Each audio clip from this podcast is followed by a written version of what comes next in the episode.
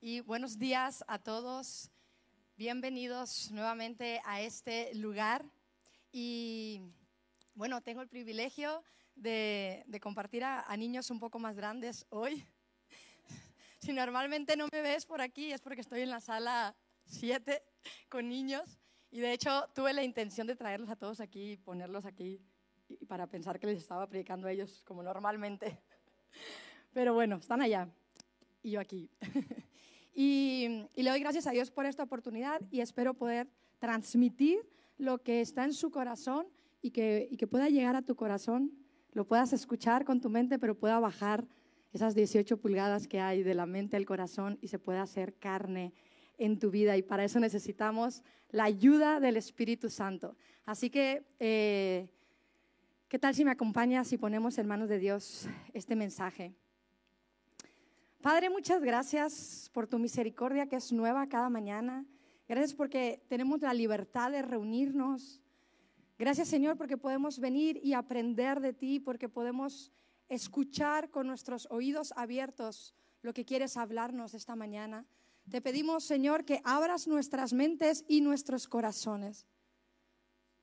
Que tu mensaje, que tu palabra, Señor, caiga en una buena tierra, que produzca frutos, Señor que produzca fruto. Gracias, Señor, por construir nuestras vidas, ayudarnos a construir nuestras vidas sobre cimientos firmes. Gracias, Señor. En el nombre de Jesús. Amén. Pues hemos estamos en una serie que se llama Casas Firmes.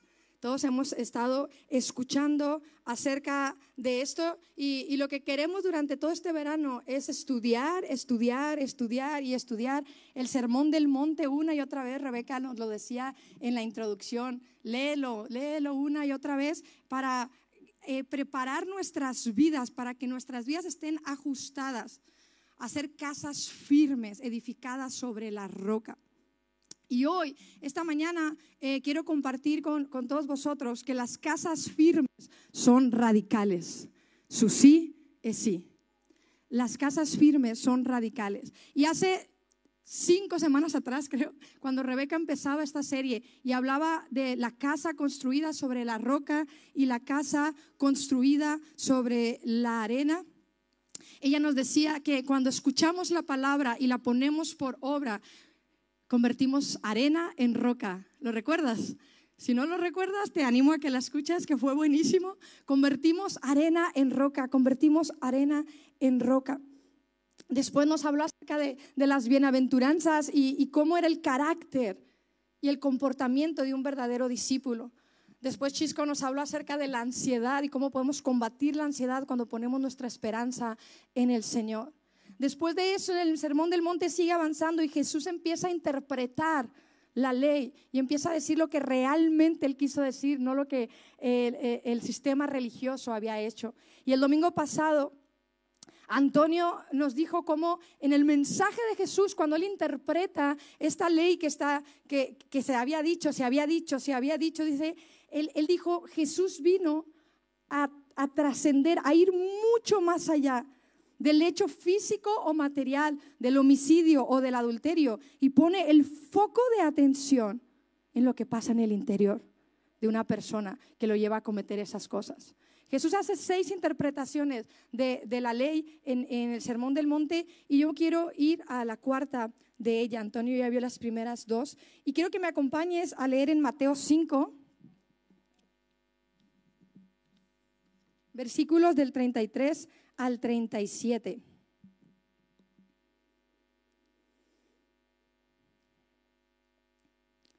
La palabra de Dios dice así, también habéis oído que se dijo a los antepasados, no jurarás falsamente, sino que cumplirás tus juramentos al Señor. Pero yo os digo, no juraréis en ninguna manera, ni por el cielo, porque es el trono de Dios, ni por la tierra porque es el estrado de sus pies, ni por Jerusalén porque es la ciudad del gran rey, ni jurarás por tu cabeza porque no puedes hacer blanco o negro ni un solo cabello. Antes bien, sea vuestro hablar sí, sí, o no, no. Y lo que es más de esto procede del mal. Uy. como hijos de Dios, tú y yo, como hijos de Dios, se nos ha demandado de nosotros una vida sobrenatural. Vivir una vida sobrenatural que nuestras palabras, que lo que sale de nuestra boca sea radical. Que lo que sale de nuestra boca sea un sí, sí. Y para eso, para que tú y yo podamos vivir de, eh, una, una manera radical, solo es posible cambiando arena en roca. Solo es posible cuando ponemos un fundamento firme, inamovible en nuestras vidas. La evidencia de la obra del Espíritu Santo dentro de nosotros es una vida radical. La evidencia de que tú y yo hemos sido sellados con el Espíritu Santo y estamos viviendo esa vida sobrenatural que Dios nos está pidiendo que vivamos, esa interpretación correcta de lo que Él sí quiso decir con cada uno de los mandamientos, con cada uno de, de esos límites de amor que Él nos estableció, es vivir una vida radical, es vivir una vida que realmente tiene sentido. Porque la palabra radical viene desde el fundamento. Radical es cuando cambias algo desde lo más profundo, desde el, desde el, fundamento más profundo. Y por eso Rebeca nos enseñaba y nos decía, si tu fundamento era arena, si toda tu vida había estado formada en arena, es tiempo, iglesia, y Dios nos está llamando a ti y a mí a cambiar arena en roca a establecer todos estos principios que escuchamos y salir de aquí e irlos a poner en práctica lunes, martes, miércoles, jueves, poder establecer estos principios que Dios nos está enseñando. Que esta es la forma, esta es la manera. La ley mosaica, la ley de los religiosos, de los, escribas y los fariseos decía, no juraréis falsamente. Ellos decían, no metas a Dios en esto. Puedes jurar por el cielo, por la tierra, por Jerusalén, pero, pero no, no, no hables, no digas el nombre de Dios. Pero Jesús vino y dijo, no, no digas, no, jures en ninguna manera. Y, luego especifica cuáles son estos, estos juramentos prohibidos que, que, los rabinos decían en ese momento, ¿no? El cielo, la tierra, Jerusalén, tu cabeza. Porque los judíos sostenían que el, que, el jurar por el nombre de Dios te ligaba al juramento. Pero si jurabas por cualquier otra de estas cosas, el cielo, la tierra, Jerusalén o tu cabeza, mm, podías fallar a la promesa, podías no cumplirlo, no estabas ligado realmente. Y era una forma de escapar para no decir la verdad. Los rabinos decían, bueno, como el cielo y la tierra pasará, pues así también va a pasar tu juramento, así también va a pasar tu promesa. Pero Jesús dice, no, no, Jesús afirma, yo siempre estoy presente yo siempre estoy ahí. Jesús siempre está presente cuando los hombres hablan. Cuando tú estás hablando, conversando con cualquier persona, cuando tú estás haciendo una promesa, cuando tú estás en cualquier lugar, Dios está presente. Dios está ahí. De modo que siempre, siempre debemos decir la verdad. Y podemos ver un poco más este principio y podemos entenderlo un poco más de, desde el Salmo 15, donde el salmista también nos habla acerca de esto. Y si me acompañas al Salmo 15, me encanta porque responde a lo mejor algunas preguntas que tú también te has hecho. Y el salmista empieza y dice, Señor, ¿quién habitará en tu tabernáculo? ¿Quién morará en tu santo monte? O sea, ¿quién puede estar contigo? ¿Quién puede realmente cumplir tus leyes? ¿Quién puede realmente estar en tu presencia? ¿Quién? ¿Quién puede realmente eh, cumplir con todo lo que tú has dicho para morar contigo, para habitar contigo todos los días de nuestras vidas? Que realmente tú y yo seamos uno. ¿Quién? ¿Quién puede? No sé si te has hecho esa pregunta, pero yo sí. ¿Quién puede? ¿Quién? Y el salmista eh, responde esto. Y Dios dice, el que anda en integridad y obra justicia. Y luego pone atención lo que sigue, que habla verdad en su corazón. Que habla verdad en su corazón. El que no calumnia con su lengua y no hace mal a su prójimo. no toma reproche contra su amigo, en cuyos ojos el perverso es menospreciado, pero honra a los que temen al Señor. Ojo lo que sigue. El que aún jurando en prejuicio propio, no por eso cambia. El que su dinero no da a interés, ni acepta sobornos contra el inocente. Y termina diciendo, el que hace estas cosas permanecerá firme. El que hace estas cosas tendrá una casa firme. El que hace esta cosa se mantendrá radical, se mantendrá en la roca. El que hace estas cosas está cambiando arena en roca. El que hace estas cosas va a permanecer, será inamovible, no se puede mover. ¿Cuáles cosas? ¿Cuáles son esas cosas? Quiero, quiero volver a, a leer solo tres de ellas.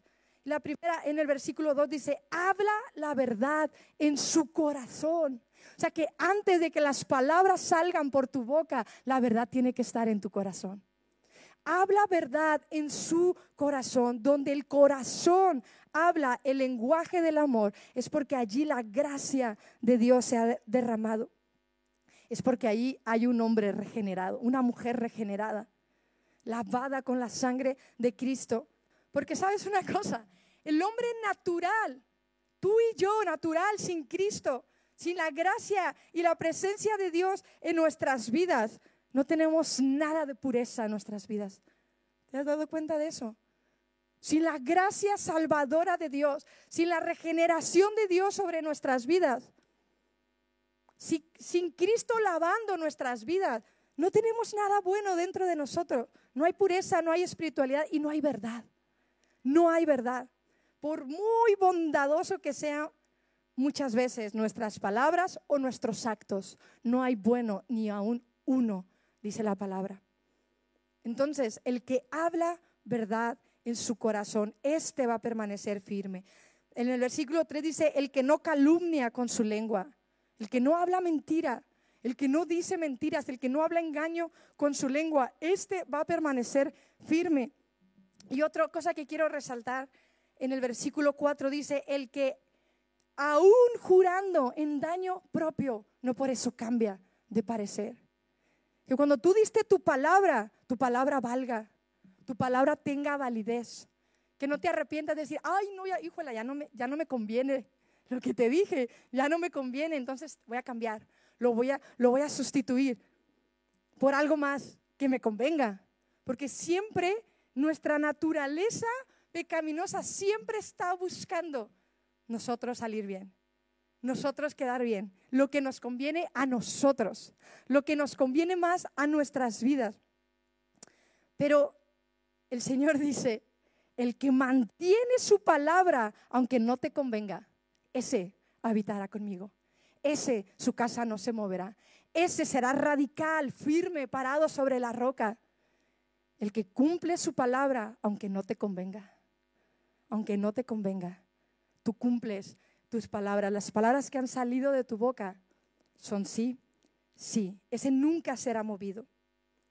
Y Jesús más adelante, después de, después de, citar esta interpretación de la ley, vuelve a dejar claro el principio que él quiere enseñar detrás del mandamiento y acusa al sistema religioso de los escribas y de los fariseos. En Mateo 23, los versículos del 16 al 21, dice, hay de vosotros, guías ciegos, que decís, no es nada el que alguno jure por el templo, pero el que jura por el oro del templo contrae obligación. Insensatos y ciegos, porque ¿qué es más importante, el oro o el templo que santifica el oro? También decís, no es nada el que alguno jure por el altar, pero el que jura por la ofrenda que está en el altar contrae obligación. Ciegos, porque ¿qué es más importante, la ofrenda o el altar que santifica la ofrenda. Por eso el que jura por el altar, jura por él y por todo lo que está sobre él. Y el que jura por el templo, jura por él y por todo lo que en él habita. Y el que jura por el cielo, jura por el trono de Dios, porque él está sentado en él. Entonces, cuando, cuando tú y yo escuchamos a un hombre jurar, a una mujer, cuando tú y yo escuchamos, escuchamos a una persona, no, te lo juro, de verdad, te lo juro, Mm, ya te causa sospecha, ¿no? Ya es como, mm, no sé. Porque realmente si una persona te tiene que decir, te lo juro, es porque su palabra no es de fiar. Es porque realmente, realmente ha sido hallado falto en tu palabra. Y ya la persona mm, no sabe si estamos diciendo la verdad, si le estamos hablando la verdad. Entonces el jurar siempre es una evidencia bastante buena de que algo falso se está diciendo y debemos estar en guardia. Porque el que rompe el tercer mandamiento va a ser muy fácil que rompa el noveno. Si fácilmente usamos el nombre de Dios en vano, también vamos a hablar falso testimonio. Por eso el salmista decía, el que habla verdad en su corazón. El que habla verdad en su corazón.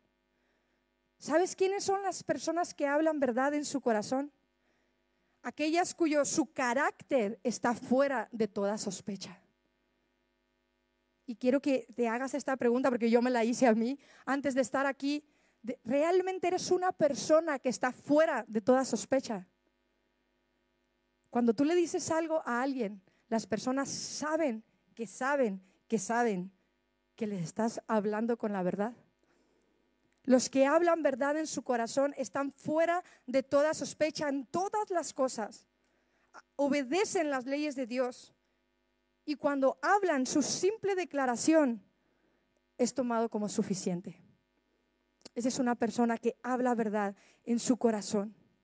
Pero cuando en el sistema religioso de los escribas y de los fariseos se permitía jurar por el cielo, por la tierra, por Jerusalén, era una simple evidencia de no conocer la presencia y la esencia de Dios está siempre presente en toda su creación. Y esta mañana cantábamos, nuestro Dios asombroso Él es y reina sobre todo poder, su trono. ¡Wow! Me encantó, gracias Andy y el equipo de alabanza, me encantó poder conectar con el trono de Dios, poder conectar con su presencia. Y cuando, y, cuando el sistema religioso permitía estos tipos de juramentos, era porque simplemente, a lo mejor nunca habían leído Isaías 66.1, ¿no? Que dice que el cielo es mi trono, dice el Señor, y la tierra es el estrado de mis pies. Todo lo que hay en el cielo, en la tierra, debajo de ella, está impregnado de la presencia de Dios. Por eso cuando tú hablas, Dios te está oyendo. Por Jerusalén. Ellos decían, no, si, si dices Jerusalén, pero no puedes mirar hacia allá porque ya entonces eres pecador. Y dice Jesús, no, Jerusalén es la ciudad del gran rey. Lo dice el Salmo 48, 2, no jures tampoco por Jerusalén. Dice, bueno, por tu cabeza sí. Y Jesús dice, no, no puedes. En el versículo 36, Mateo 5, 36, dice, no jurarás por tu cabeza porque no puedes. No puedes. No puedes. ¿Qué es lo que no puedes? No puedes ni siquiera hacer que uno de tus cabellos se convierta de blanco a negro. ¿Verdad? Todas las mujeres pueden decir amén. No puedes. Me perdí. Lucas 12, 7 dice que aún los cabellos de nuestra cabeza están contados por el Señor. Aún los cabellos de nuestra cabeza están contados por Señor. O sea que tú y yo ni siquiera podemos tener autoridad sobre nuestra cabeza. La, la mano, la presencia de Dios está en nuestra cabeza. Así como Dios está presente en el cielo, en la tierra, en Jerusalén, también en nuestra cabeza porque aún nuestra cabeza nos recuerda el poder de Dios, porque cada uno de nuestros cabellos están contados. A lo mejor ya has escuchado esto muchas veces, pero yo quiero que realmente lo pienses una vez más conmigo. Cada uno de los cabellos de tu cabeza están contados. Wow. Yo a veces juego con Dios y le digo, ¿y ahora cuántos? ¿Y ahora? ¿Y ahora? ¿Y ahora? ¿Y ahora? ¿Y ahora? Y Él sabe. Sé que Él sabe. Sé que Él sabe. Entonces, ¿cuál es el principio? Que Él está presente siempre. Siempre. Una vida radical, una casa firme, que una casa firme, radical, es una persona que está consciente de que la presencia de Dios está siempre con Él. Hagas lo que hagas, digas lo que digas, Dios está escuchando. Dios está ahí. Dios está presente. Por eso nada arriba, nada abajo, nada afuera, nada dentro de ti o en ti puede justificar hablar algo que no es verdad, porque Dios está presente. Y el versículo 37 de Mateo 5 dice lo que realmente Él sí está demandando de nosotros. Antes bien, sea vuestro hablar sí, sí, o no, no.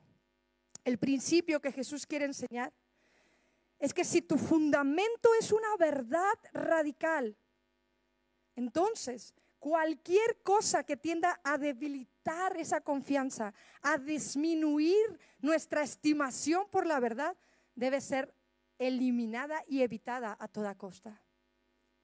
A toda costa. Cualquier cosa que te haga disminuir el aprecio y la pasión por la verdad, tiene que ser eliminado de tu vida. Eso es convertir arena en roca. Eso es tener una casa firme sobre la roca. Tener aprecio por la verdad. Estimar la verdad como lo mejor que tienes. Pero ¿en dónde está arraigada esa verdad? ¿En dónde puedo encontrar yo esa verdad? ¿Dónde está el fundamento de esta vida radical de la que te estoy hablando? Pues volvemos a la semana pasada, porque en el mismo lugar en el que Antonio nos compartió y nos, y nos dijo, Proverbios 4:23, la traducción, nueva traducción viviente, dice, sobre todas las cosas, cuida qué? Perdón, pensé que estaba con los niños. Ellos contestan más fuerte, a mí cuenta que estoy con los adultos. sobre todas las cosas, cuida Ah, muy bien, muy bien. Porque de Él, porque este determina el rumbo de tu vida. Tu corazón determina el rumbo de tus palabras. Tu corazón determina a dónde van a ir a dar tus palabras, a dónde va a ir a dar tu vida, si tu vida es radical o no, si tu fundamento está firme o no. ¿Sabes dónde, dónde, dónde puedes saber cómo está? En tu corazón, en nuestro corazón. El Proverbios 23, 7 en la Reina Valera dice, porque cuál es el pensamiento del hombre en su corazón, tal es él. Como piensa tu corazón, así eres tú. Así eres tú. No puedes fingir que eres otra persona. Los pensamientos de tu corazón salen por tu boca. Los pensamientos de mi corazón salen por mi boca. No podemos fingir otra cosa. ¿Cuál es su pensamiento en su corazón? Tal es Él. Por eso el Salmo 15 dice, el que habla verdad en su corazón, el que no calumnia con su lengua, ese, ese permanecerá firme, ese habitará conmigo, ese estará en mi tabernáculo para siempre, él vivirá en mi presencia para siempre, el que habla verdad en su corazón. Iglesia, nos estamos enterando de la importancia que Dios le da a la verdad, a la palabra que sale de tu boca, a, tu, a que tu sí sea sí y tu no sea no. Y no haya más que eso. Mateo 15, 19 dice, porque del corazón provienen malos pensamientos, homicidios, adulterios, fornicaciones, robos, falsos testimonios y calumnias del mismo lugar de donde aparecen los homicidios, del mismo lugar de donde vienen las fornicaciones y los adulterios, también de ahí, del mismo corazón, aparece las mentiras, las calumnias. Mateo 12, 34 dice, porque de la abundancia del corazón habla la boca. Al final del día, lo que tienes en tu corazón es lo que va a salir por tu boca. ¿Sabes por qué? Porque el corazón es el centro de la atención y del compromiso de una persona. En tu corazón está el centro de tu atención y tu compromiso. En tu corazón está el foco de tus decisiones. En tu corazón está el foco de tu vida. En tu corazón está lo que más amas, lo que más valoras. En tu corazón hay un trono. En tu corazón están tus, más íntimos pensamientos y tu corazón está expuesto delante de Dios. El principio que Jesús nos está enseñando aquí es que cuando las palabras salen de tu boca, sea sí en tu boca y sí en tu corazón. sí, sí. Por eso lo repite, por eso lo dice dos veces. Que tu, que tu hablar sea sí, sí, sí en tu boca, sí en tu corazón, sí en tu boca, sí en tu corazón, no en tu boca, no en tu corazón, no, no, no, no, sí, sí, sí, sí. Que haya una conexión, que estén conectados, que no haya un cortocircuito, no, sí, no, sí. Que tu sí sea sí, que tu sí sea sí y que tu no sea no. Y más de eso, no te conviene, dice Jesús. Más de eso es del maligno. Un cortocircuito, una inconsistencia entre la boca y el corazón es del maligno. Eso fue lo que dijo Jesús. Una inconsistencia entre tu palabra y los pensamientos de tu corazón son del maligno. Que tu comunicación sea clara, verdadera y sincera para que tus palabras sean tomadas en serio. Cuando dices algo, la gente que te escucha puede saber que es totalmente cierto o tiene que ir a preguntárselo a alguien más por si las dudas. Cuando estás hablando con alguien, la gente lo puede tomar como un sí, sí, como un sí radical. ¿Cuáles son algunas de esas cosas que salen de nuestro corazón pero hace un cortocircuito en nuestra boca y, nuestros, y nuestro corazón. La primera es cuando afirmamos que algo es verdadero, pero que sabemos que es falso. ¿A qué te ha pasado? O solo a mí. Puse puras cosas que me han pasado. ¿eh? Cuando afirmamos, no, sí, sí, sí, pero sí lo metiste, sí, sí. Y de repente tu vida, no, no.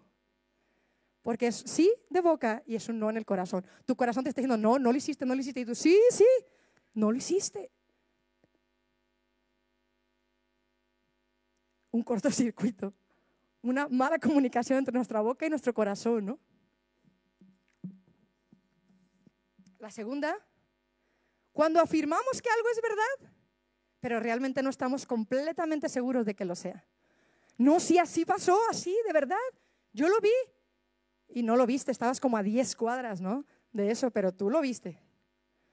Sí pasó, de verdad, no, sí, vino, tra, lo arrancó, faz, la cabeza. Y es como, ¿en serio? Sí, sí, tal cual te lo estoy contando.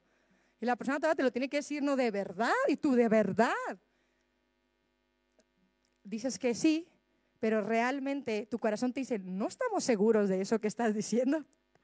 No estamos seguros. Y tu corazón te lo grita, no estamos seguros. Y tú, que ya dije que sí, cállate. Ya dije que sí.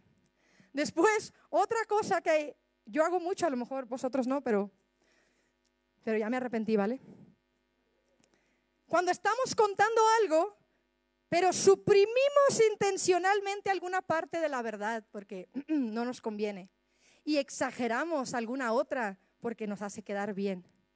Tratamos de disfrazar y cambiar nuestra explicación de los hechos, de modo que los que nos escuchan al final no se enteran realmente de lo que sucedió. Cuando exageramos algún hecho para quedar bien o le quitamos verdad, no decimos la verdad completamente, porque esa partecita que estamos suprimiendo, a lo mejor si la decimos, no nos va a beneficiar. Eso es que nuestro corazón y nuestra boca no coinciden, porque tu corazón sabe que no has dicho la verdad completa y tu corazón sabe que has exagerado la nota. Pero lo que está hablando tu corazón no lo, no, saca tus labios, no lo sacan tus palabras. Y hay un cortocircuito ahí.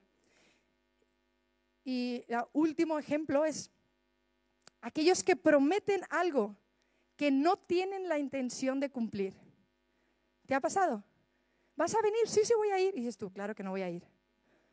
Pero a la persona la ves a la cara y le dices, sí, sí, ahí voy a estar, cuenta conmigo. Y tú, y tú ya estás pensando cómo te vas a quedar en casa a gusto, acostado. Me pasa. ¿Y por qué es tan grave esto? Aunque me ha pasado y preparando esta, esta prédica he tenido que pedirle perdón a Dios porque me he dado cuenta que ha sucedido en mi vida cada una de estas cosas. Y, y no los veía como graves, no las veía graves. Pero ¿sabes por qué es grave? Porque llaman a Dios a presenciar algo falso. Porque Dios está conmigo en todo lugar porque la presencia de Dios está conmigo a donde quiera que voy. Y estoy permitiendo que la presencia de Dios esté presenciando algo falso, donde la intención de mi corazón no coincide con mis palabras. Y yo, y yo tuve que examinar mi vida eh, en esto. Y mi pregunta para ti es, ¿coincide la intención de tus palabras con lo que sale de tu boca? ¿Te has identificado conmigo o me he quedado sola aquí?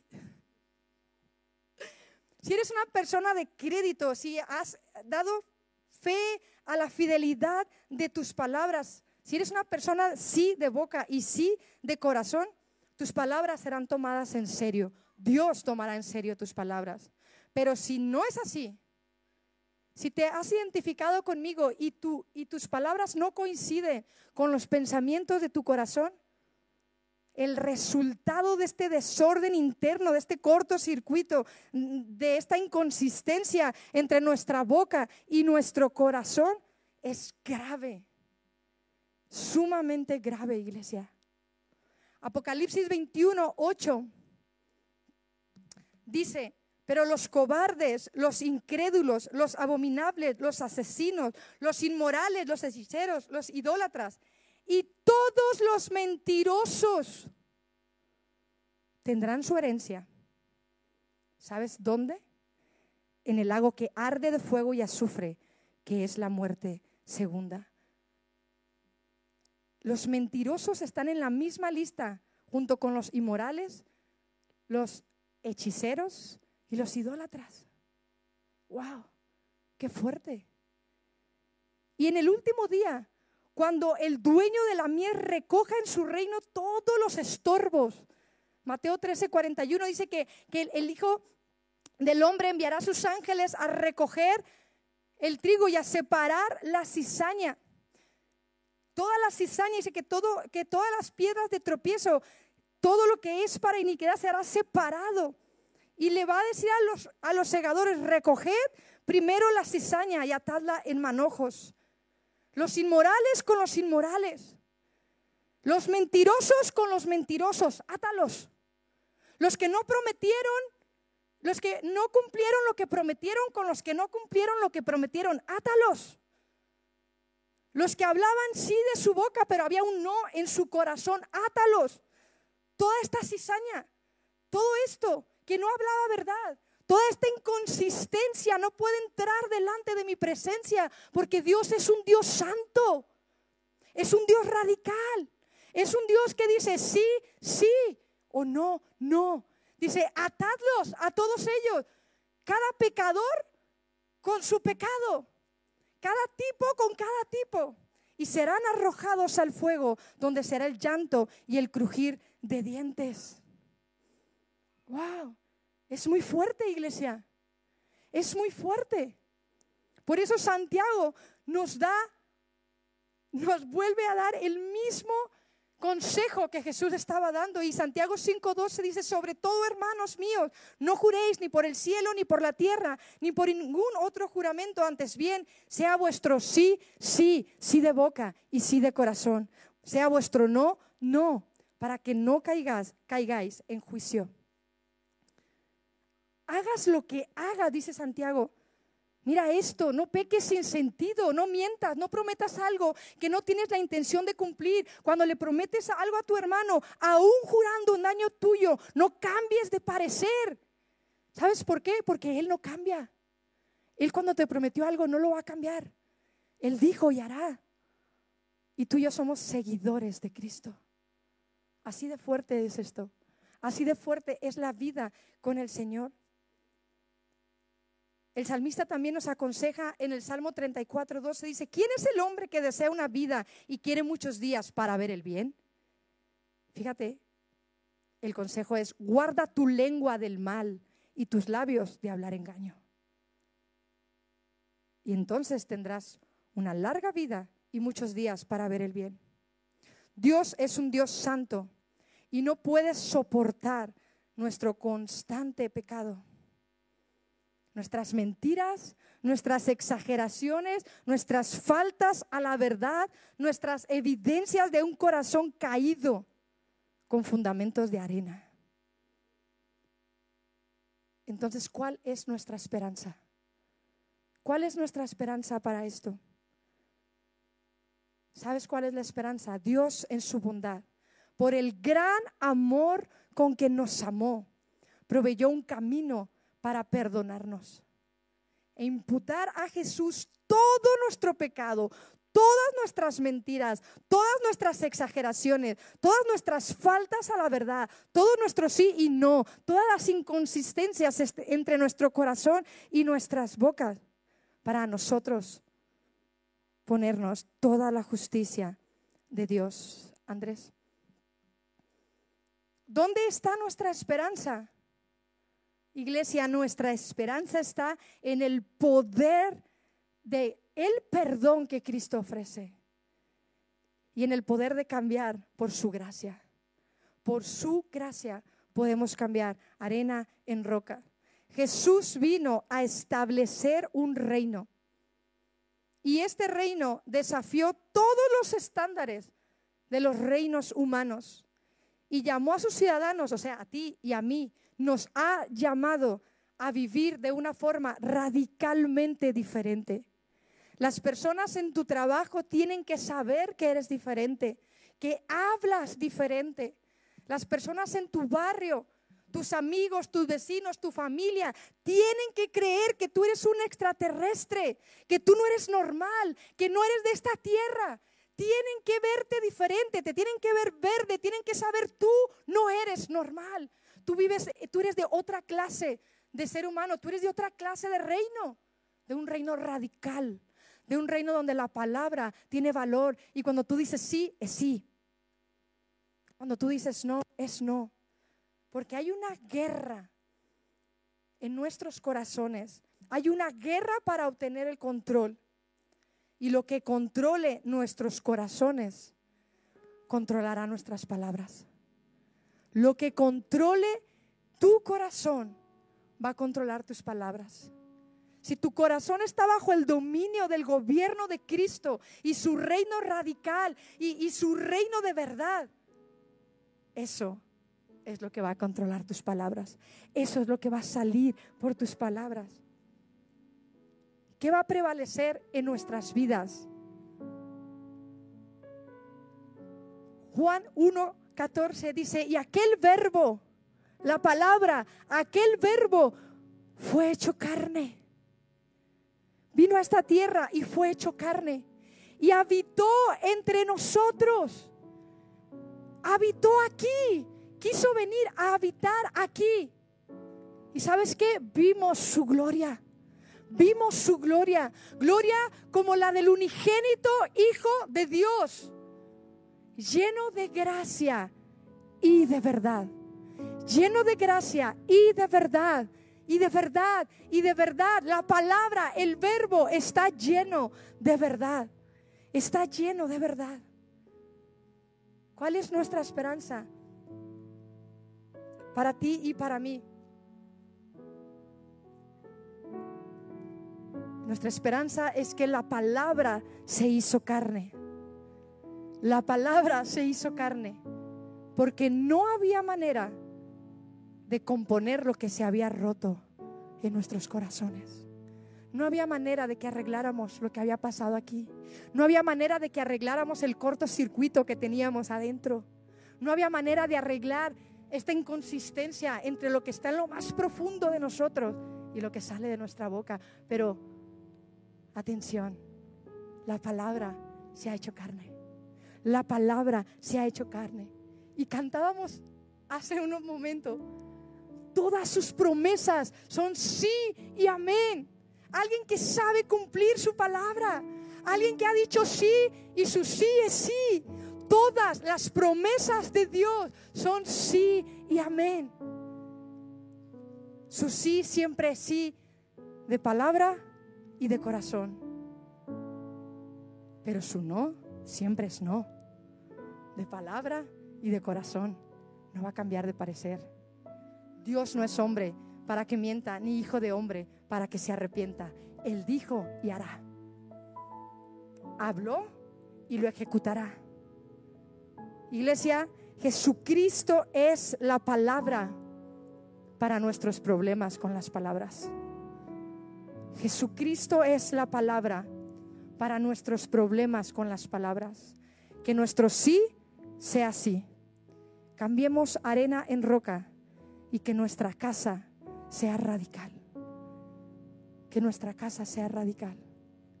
Yo te voy a invitar a que te pongas de pie esta mañana y que levantemos un altar de adoración a Dios y que las palabras que comiencen a salir por tu boca se conecten con lo que está en tu corazón. Y escucha lo que sale de tu boca. Escucha si hay adoración en tu corazón. Escucha si hay agradecimiento en tu corazón. Escúchate, abre tu boca y empieza a hablar. Empieza a hablar. Empieza a hablar. El Señor ama la verdad en lo íntimo y en lo secreto nos hace comprender sabiduría.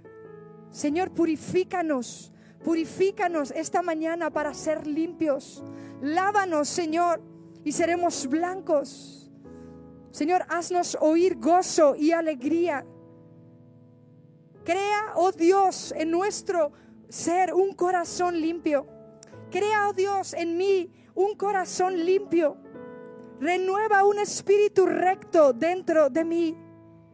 Que vuelva el gozo, Señor, de tu salvación en nuestras vidas.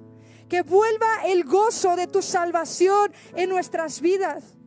Señor, que un espíritu noble nos sustente cada día de nuestras vidas, con cada conversación que tenemos en nuestras casas, en nuestros trabajos, en las calles, que nuestro sí sea sí, que nuestra casa esté fundada sobre las rocas, Señor.